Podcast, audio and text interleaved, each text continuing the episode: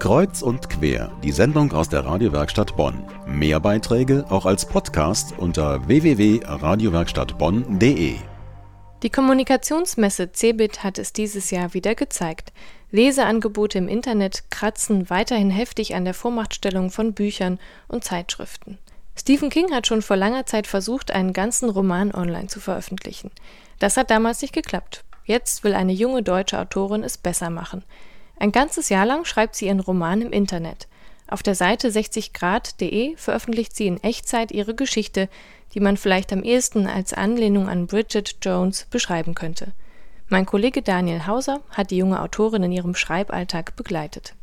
Der Tag beginnt für Karen Wieborg wie immer mit Frühstück. Allerdings ist sie heute dabei nicht alleine. In ihrer Küche steht eine Webcam und die macht sie jetzt zur Hauptperson des Social Web Breakfast. Also ich bin Karen und ich bin die Autorin von 60 Grad und möchte euch kurz mein Projekt vorstellen und freue mich auf eure Fragen, auf eure Kommentare und Diskussionen, insofern das hier möglich ist beim Livestreaming. Internet-User sehen die Autorin ihres neuen Lieblingsromans gerade zum allerersten Mal und es dauert nicht lang, bis sie Fragen an Karin Wieborg mailen. Zum Beispiel interessiert sie, woher denn die Vorlagen für die ganzen Männergeschichten in 60 Grad kommen. Und Karin antwortet. Plötzlich haben mich Kommilitoninnen angerufen, mit denen ich jahrelang nicht gesprochen habe und die meinten, ach, ich bin übrigens inzwischen in Amerika, du wirst nicht glauben, wie das Dating hier abläuft. Ich erzähle dir einfach mal was. Ich war plötzlich in Facebook-Chats verwickelt mit Leuten, die ich kaum kenne, die mir ihre persönlichen Geschichten anvertraut haben, wo sie aber meinten, das wird doch total gut passen. Die Geschichten gehen mir nicht aus. Nach dem virtuellen Frühstück vor der Webcam geht es erstmal mit der Lieblingsmusik weiter. Karin muss in die richtige Stimmung kommen, um das nächste Kapitel zu schreiben. Das große weiße Sofa in ihrem Wohnzimmer scheint sie für den nächsten Abschnitt inspiriert zu haben. Wir befanden uns in einem komplett weißen Loft, das offensichtlich auch als Ausstellungsraum benutzt wurde. Alles war weiß. Decke, Boden, Wände, Lampen, Hocker, Sofas, ein junges Mädchen nahm unsere Mäntel, ein anderes hielt uns ein Tablett mit Cocktails hin. Auch die Drinks waren weiß.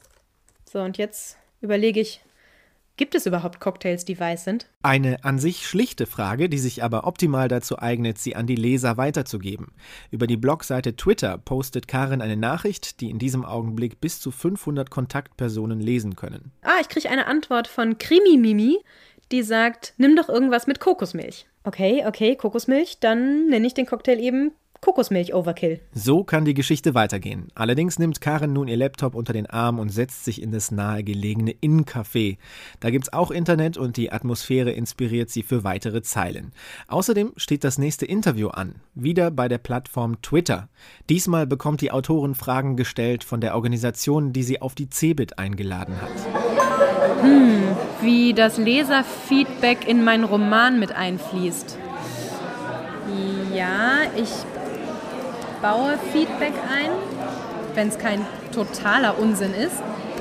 Ich finde, Ideen und Bausteine von Lesern sind eine Bereicherung.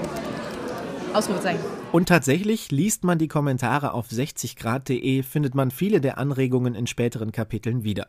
Auch über den Namen der nächsten männlichen Hauptfigur wurde auf der Internetseite abgestimmt.